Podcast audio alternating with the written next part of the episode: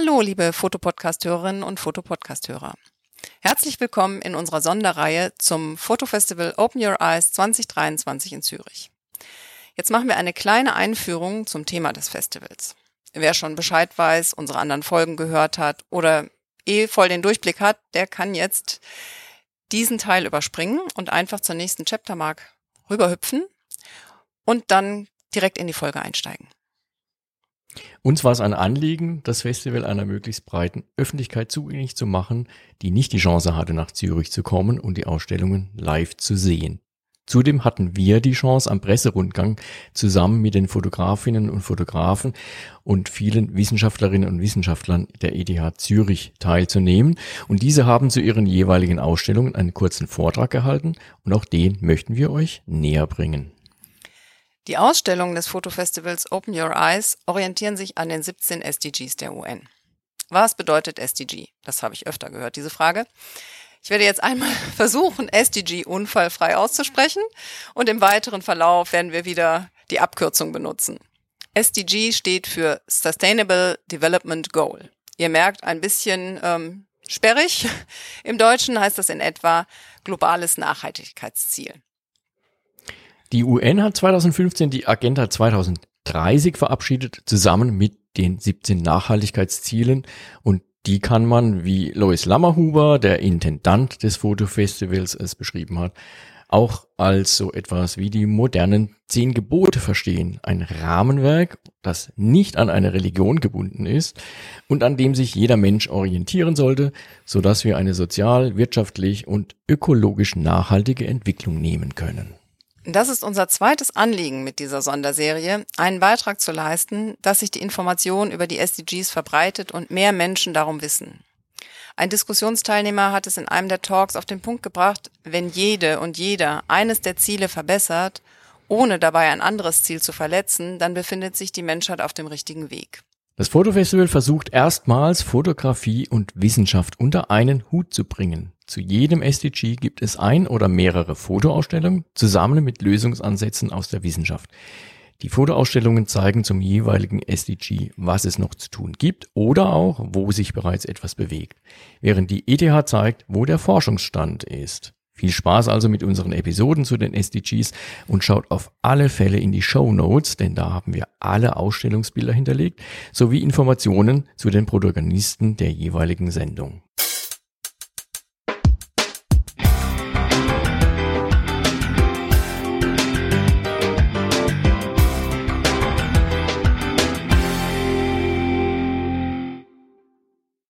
Herzlich willkommen zur Sendung zum SDG 10.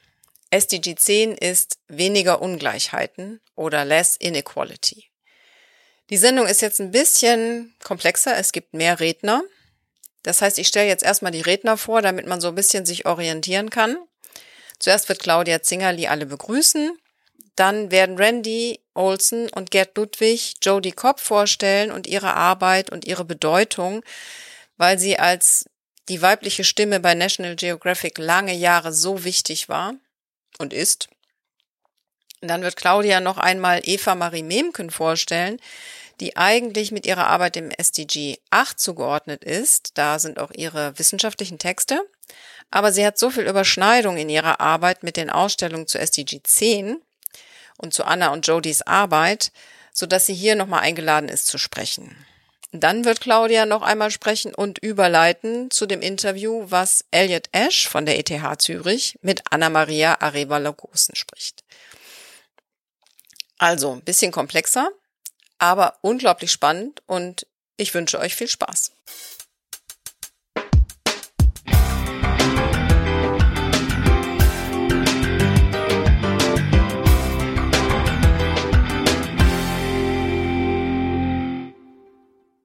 So we are standing here in front of this pink SDG in a, a less inequality.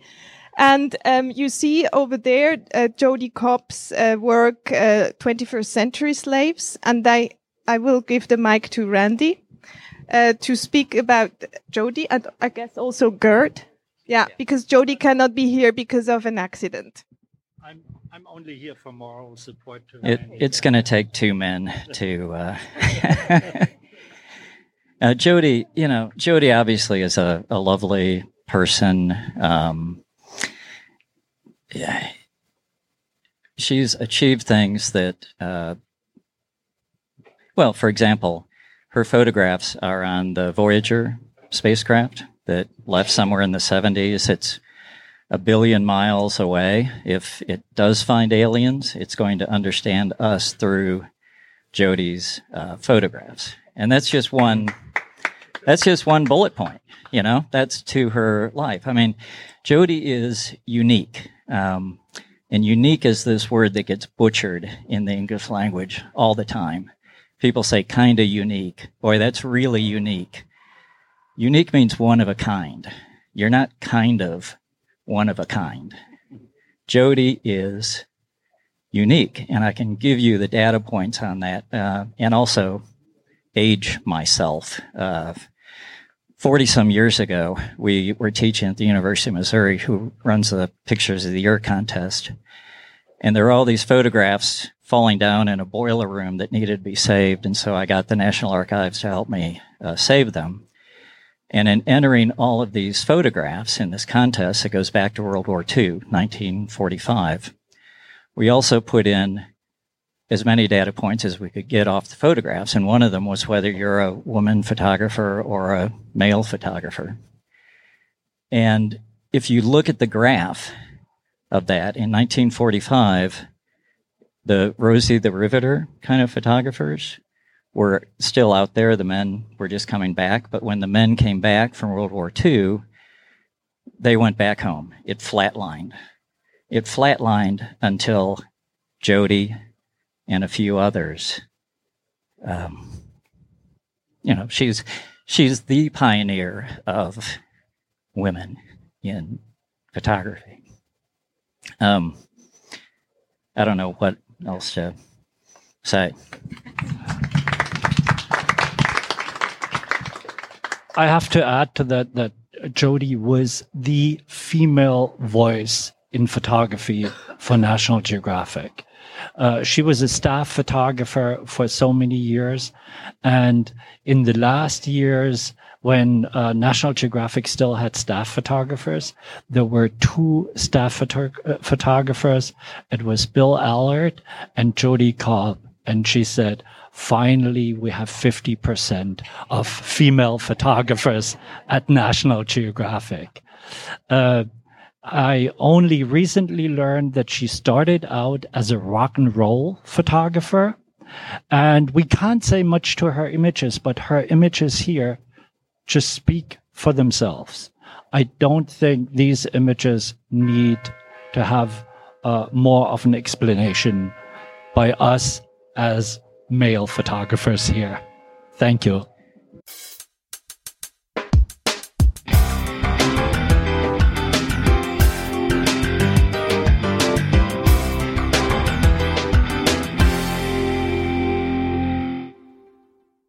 So um, I would like to um, invite Eva Marie Meemken to come here. She is um, the head of uh, the um, agro agrology. No. Systems. Food Systems Economics and Policy Group. Thank you so much, Eva Marie. that also shows a bit my nervosity. So Eva Marie's work is being displayed in SDG 8, decent work and uh, economic growth. And I asked her to come here and speak to us because she has been working a lot in urban, in rural areas with um, very um, disadvantaged people and uh, in slave-like conditions, I, I, I, I, assume. But you also worked with prisoners.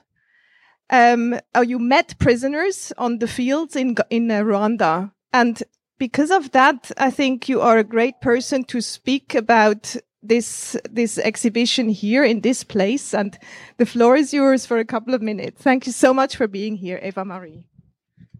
Thank you so much for the invitation. I'm very happy to be here and congratulations to the organizers and all the photographers. Um, these photos are really very thought provoking and beautiful. And indeed, I'm happy to be here, although my sustainable development goal is number eight, because that, because the last three sustainable development goals are very linked to what my group is doing. So we focus on labor, on workers and food systems, and especially also migrant workers, low skilled workers. So in the photographers, uh, photographies here, we have seen workers in meat processing, but also workers who harvest wine. And indeed, we also have a new project where we want to interview workers, migrant workers in wine product, grape wine production in Switzerland. So that's very related. And as was mentioned before, we also want to start a new project on prison farm labor in Ghana. So there we are partnering with the Ghana Prison Services um, to interview these people who are in prison and sometimes work in agriculture or in other areas. And um, as was also mentioned, of course, um, the um, social footprint of our food production, especially also in terms of social aspects, is often very large and more and more consumers care about these issues. And sometimes these conditions are very exploitative and slave-like. I should highlight that, of course, not all of the working conditions are like that. And it is also uh, often a very good opportunity for migrant workers to come to wealthier countries, such as Switzerland, where, of course, wages are much higher. So it is a bit of both. Um, it depends on the situation. And where I also see a link with all these um, three development goals and the related pictures is the difficulties of uh, finding and interviewing or photographing these people. So I'm very impressed to see these really beautiful and thought provoking pictures, including in prisons, because we know how difficult it is to interview these people, to get the permission from the people who want the meat processing, to get the permission from the prisons or there are also some pictures on child labor. Of course, it is very difficult to find these people. And then because we work with quantitative methods, so we interview large numbers of people. We just finished a project in Nigeria where we interviewed thousand farm workers and farmers. It's very difficult to find these people and convince especially also the employers um, that they allow us to interview them. So I'm very impressed to see these beautiful pictures that I think reflect um, sometimes a bit the same challenges we face. And I think what is also in many of these pictures is indeed the um, global, uh, the social footprint of food production, but also other consumption. When we look at um, difficult labor conditions in some of the other industries. Yes, so thank you very much again for inviting me. I'm very happy to be here and I look forward to the rest of the exhibition. Also, Sustainable Development Goal 8, of course. Thank you so much, Eva Marie.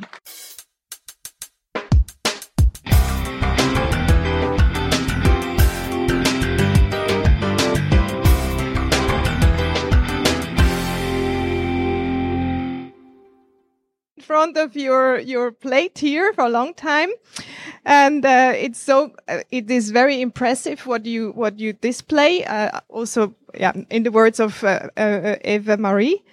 Um, but I, your your your um, partner from the ETH here in Zurich is Elliott Ash. He is a professor in law. Um, in law. I put it like that. And he has been uh, working a lot in on on legal issues. So so I hand over the microphone to him to have a short conversation with you. Uh, would you like to? I, I, have a couple of thoughts about your inspiring uh, sequence of photographs. Do you, do you want to give a quick introduction about them before uh, I say something? Yeah, Hi everyone. I hope you're not too hot today. I am Venezuelan, so I'm like thrilling to be here in the summer. Um, hello, um, Ana, I am Ana Maria Arevalo I am a Venezuelan visual storyteller. I, um, I have been working in this project since 2017. Um, it's about the conditions of women in detention centers and imprisonment in Latin America. I started, of course, in, in my country, in Venezuela after I, I migrated uh, from Venezuela in 2009 after um, with after having um, three episodes of violent attacks uh, or violent acts in my country. I decided to to leave and study abroad. I, I, I went to France, but then in I, I and I went away being like very very pissed off. So I was like divorced from my country. I didn't want to know anything about it. And then in 2017, I I woke up one day and I wanted to feel the warmth of my country. I wanted to see my dad again. I wanted to drink a beer at the beach with my auntie. I wanted to see my friends and, and I came back. And, and when I came back, of course, um, nothing was like I left it. Um, the infrastructure was severely deteriorated. The, my friends were and family were getting thinner because there was not enough food to eat. Um, the hopes for a better future were completely frustrated. And so I decided to, to make a project, uh, a visual project that tackled the question why, or, or, or in better, in better words, how the hell, um, did we end up being this country and what happened in, in between? And so I was talking to a journalist friend about this, and she told me that she worked for an NGO that defended the rights of the people that were taken to pretrial detention. And she told me that their that their human rights were constantly being violated, that they didn't receive any food, water, or medical attention, and they that were completely abandoned by the system. And I said, I don't believe you. And uh, I asked her if she could bring me to a detention center, and she did and I'm going to leave it there. And I'm going to start my conversation with Cyril because he's there, like looking at me like he wants to ask something. So uh, you can go ahead and ask me a question. also, any yeah, to finish. So that's the moment in this visit when I decided I wanted to make a body of work about women, female imprisonment. Amazing. Uh, thank you for uh, letting me be a uh, comment on this amazing portfolio of pictures that I think really tell uh, an important story. Uh, as as mentioned, I'm a professor at ETH. My work is on law and social science, and uh, including criminal justice issues and inequality. And I think that these th- this photo exhibit is an amazing way to amplify and motivate a scientific and as well as journalistic and artistic exploration of, of these issues in Venezuela and, and worldwide.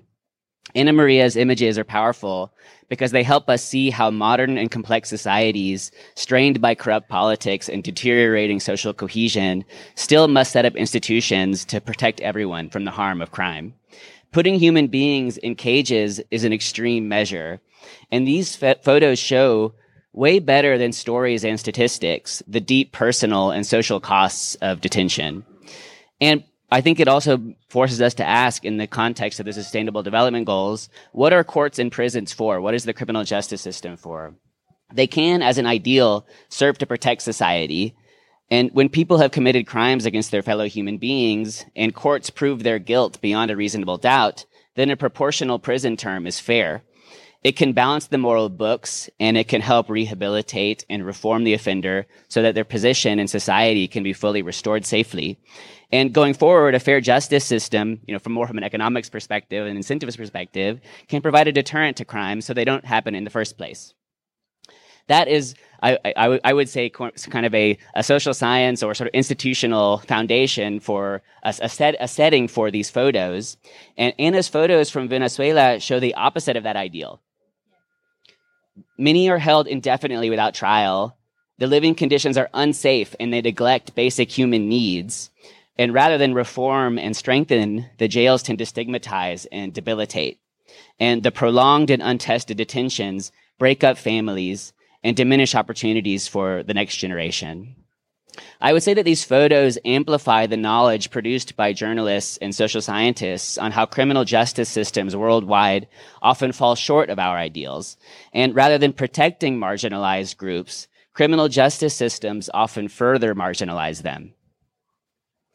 Yet, for these women in Venezuela, and this is what I love about this, this, this, you know, very thought provoking photo uh, sequence, the human spirit still shines through with these women. It's amazing. Even in this dehumanizing circumstance, these women preserve their dignity, their personality, their humanity, and they find beauty and love and fun. That is inspiring. On that note, I would conclude by asking Anna about how this experience shapes the identity of these women inmates. How do they see themselves in jail and afterward? Do they feel or can they have the hope of reintegrating into society or do they become further marginalized? And what does that mean for the future in Venezuela and worldwide? Thank you. And thank you for your words. They were really, um, thank you. Thank you. Um, to answer the question um, really quickly, um, how do they see themselves in inside the prison? Well, imprisonment, of course, carries uh, carries a, a very big stigma so when they're inside the prison, um, of course they, they have a, they have a life and they, they, they manage to, you know, to, to, to make their hair and to have, you know, tattoos or to, you know, paint the walls of their, of their, of their cell, um, to, to make it like a, a home like, um, cell and, and, and, and, and, and and the most important thing for them is, is the visit is the visit day because it's the day when not only the family comes to visit but also they depend they rely on their families to survive. So it's the day when the water comes when the medicine comes when everybody is is waiting for this moment when when they get a bit of of the things that they need um, also in, I, I, expanded this project. It's not only in Venezuela. I expanded it to El Salvador in 2021 and then to Guatemala in 2022. And in Guatemala and El Salvador, uh, is that these prisons are, are really looking like a, like a, like a small city. So you have the house where they are, where they are, where, where, where they sleep, which which are like the like the sectors, the little sectors where they sleep. But they also have like uh, a station of manicure and pedicure, a station where they can bake, etc., etc. So it looks really like a like a small city. Um, nevertheless, of course, they are deprived of their of their of their of their liberty. And I want to mention that no one that I have met in these three countries are coming from a middle or high class um, strata. These are all people coming from lower class and they don't have, in Venezuela, for example, if you are corrupt or work for the government, you will never go to prison as well. So, um, so that's basically how, how it happens inside. But then outside, it, you carry a very big stigma that follows you for life. So once you leave the prison, um, you have to, you can, you can, you can think that, okay, in this, in this prison, what do they do? They do nothing. The time goes by the, the, the time pass by and they don't get any any type of of education. They don't get any type of higher uh, purpose. And once they are out they are out without nothing they didn't work they didn't have they didn't uh, sometimes in el salvador for example patricia was not even able to to read. Patricia is the woman who is there. Um, she's not she wasn't able to to have books. She was not able to have visits. She was not able to to do anything but just wait. And and so when you are outside you find yourself in a completely different world because time goes by and you didn't uh, study anything. You didn't um, your family often abandons you. You so you are finding yourself by yourself. And many of them uh, then whether go back to committing crimes because that's the only thing that um, they know how to how to do or how to manage life um, or uh, or they rely on NGOs and people who are actually working for um, post penitentiary communities that are helping uh, them finding a way uh, to regain the trust of their family, to regain, uh, uh, to to earn a living with a proper job, etc., etc. So it's a it's very but it's very complicated because of course there are not many NGOs working in these countries um, around the around post penitentiary and and these countries are are in a in a big crisis. So um, the penitentiary system is often um, overlooked and it's not something that we often think about, but it has consequences in our, all of our society. It has, it has, consequences in every how how crimes are are are investigated, how how judges uh, find the guilty person how, or are corrupt. Um, and it, it, it is, it is a, it is a body of work that I want to, that I want you to, to think about that. You know, it's not only these women, it's everyone in Latin America is, uh, is, uh, is impacted by how our criminal justice system and how our penitentiary system works.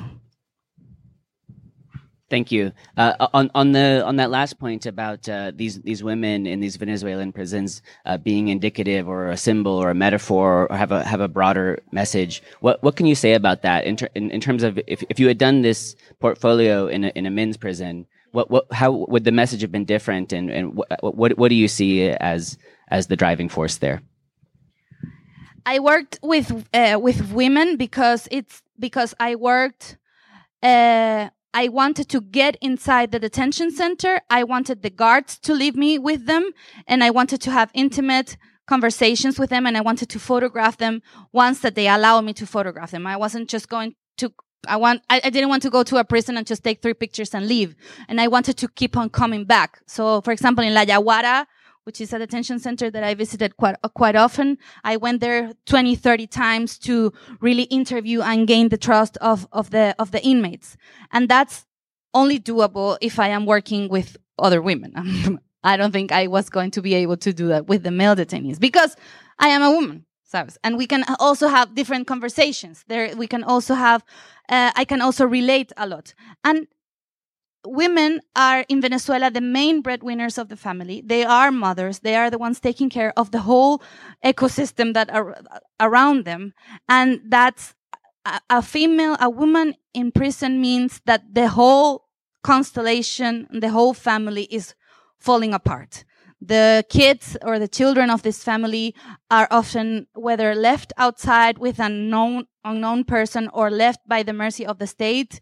Um, in El Salvador and in Guatemala and in Venezuela, of course, they are allowed to stay in prison until they are four to six, depending on the country. But in the detention center, is not allowed. So everyone that is in, everyone that is detained is, uh, is forced to, to leave their children at, outside. And, uh, also their, their elderly are forced to be left alone. So having a, a woman in prison affects every, everything, everything. One last question on that note: that this these, these women in we in the prison we think of them as individuals, and that's important, but also they're part of a broader society, part, part of families, and have have friends, and uh, oftentimes children that are that are equally pun- punished by this by this un- unfair system. C- could you comment more on what what are the what are the impacts on the next generation of these these unfair uh, uh, long pretrial detentions. Uh, did, did, you did you see any examples of uh, it actually affecting children, making them more likely to end up in a criminal justice system, for example? Yeah, uh, for example, in El Salvador, I interviewed um, not only women in prison, but gang female gang members outside prison. And I, for example, I met uh, one girl called, bueno, called Blue. I, I, I had a nickname for her. And Blue is the, is the little girl of two gang members who were in prison too. And, and she was also a gang member, but that's also because that's the only thing that, that she, that she knows.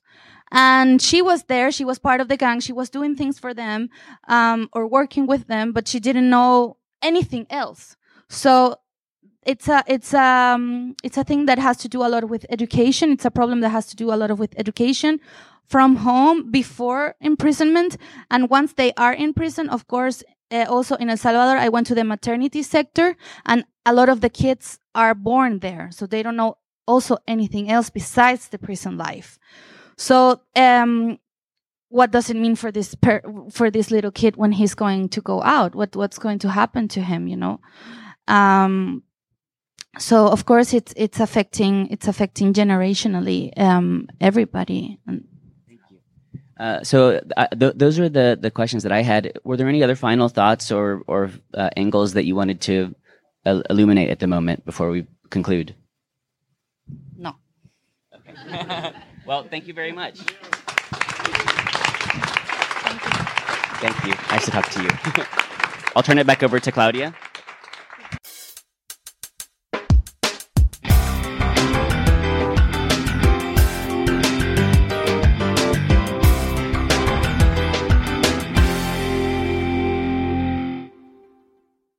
Das war also die Sendung zum SDG 10. Viele Redner, viel Text, viel Input. Ich hoffe, ihr konntet da eine Menge von mitnehmen und schaut euch die Bilder an. Die sind sehr ausdrucksstark. Und dann hoffe ich, dass ihr wieder dabei seid, wenn es dann weitergeht. Und tschüss.